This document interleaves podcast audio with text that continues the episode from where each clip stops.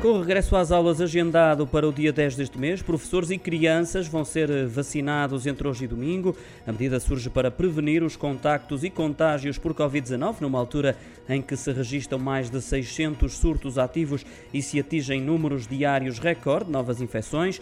As manhãs estão destinadas às crianças, quanto à administração da dose de reforço aos docentes e não docentes, essa vai decorrer no período da tarde destes quatro dias, a começar já a partir de hoje. A vacinação vai ser feita através do regime Casa Aberta e também por marcação, com recurso às senhas digitais disponíveis no portal da Direção-Geral da Saúde. Para ser vacinado, basta apenas a apresentação do documento que comprove a atividade exercida.